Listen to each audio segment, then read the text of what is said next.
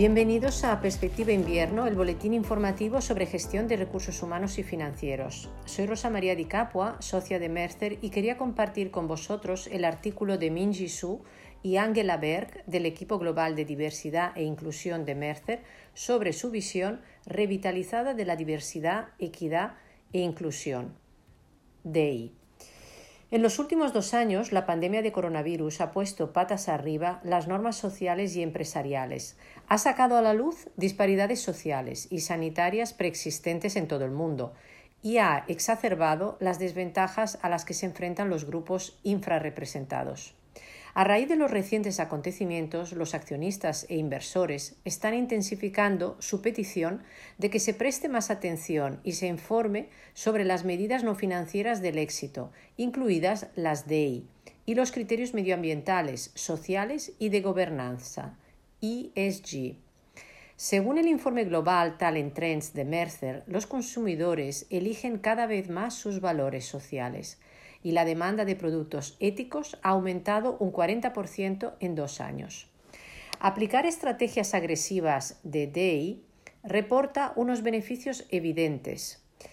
Las organizaciones pueden desempeñar un papel fundamental en la contribución al progreso real, eliminando las disparidades dentro de sus propias paredes e integrando la justicia social en su plantilla. En colaboración con el Foro Económico Mundial, hemos examinado lo que se necesita para lograr un progreso significativo y sostenible en materia de DEI en un mundo post-COVID.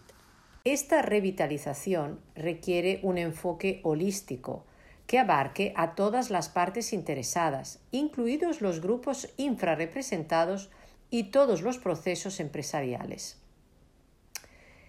En nuestro libro blanco conjunto Pathways to Social Justice, a Revitalized Vision for Diversity, Equity and Inclusion in the Workforce, esbozamos lo que implica ese enfoque holístico de la DEI y cómo las organizaciones pueden aplicarlo en su plantilla. Históricamente, la DEI ha sido a menudo un enfoque aislado, una estrategia de personal impulsada por recursos humanos o centrada en un aspecto singular de la diversidad, por ejemplo, las mujeres, y más recientemente en algunos países la raza o etnia. Sin embargo, el entorno actual y el imperativo empresarial más amplio de la DEI han impulsado una definición más amplia de una estrategia eficaz. En primer lugar, la DEI debe ser reconocida y tratada como un imperativo empresarial estratégico. Los directores generales deben impulsar la iniciativa y rendir cuentas a las partes interesadas, no puede ser un proyecto secundario independiente como en años anteriores. Las empresas deben integrarla en todos los procesos. Puede ser manteniendo la diversidad de proveedores, lanzando campañas de marketing inclusivas o adoptando tecnología que fomente las oportunidades de trabajo equitativas. Un enfoque verdaderamente holístico incluirá estrategias tanto internas como externas, y tendrá en cuenta el impacto sobre los consumidores, otras empresas, los gobiernos y la sociedad civil. A continuación, las organizaciones deben considerar y adoptar la experiencia única de todos los subgrupos representados de forma holística. Una estrategia integral abarcará una fuerza de trabajo global que es cada vez más diversa desde el punto de vista étnico, económico, generacional, educativo y cognitivo. Diseñar una estrategia de DEI de impacto en la plantilla.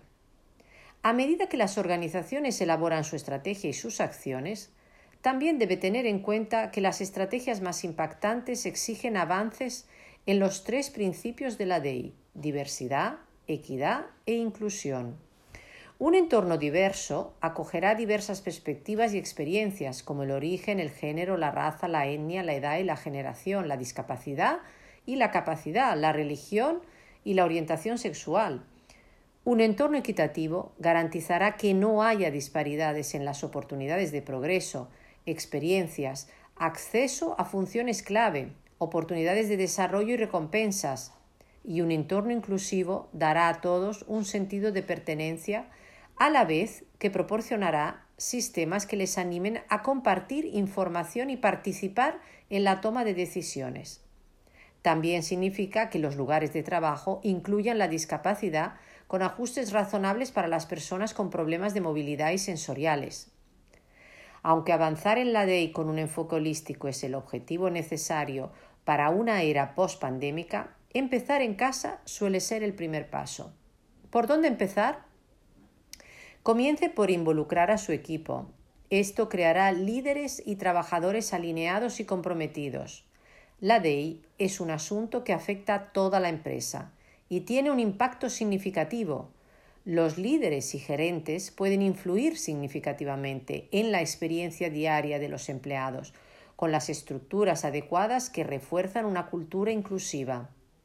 A continuación, hay que diagnosticar los avances y las lagunas de la DEI para saber qué acciones tendrán realmente un impacto positivo.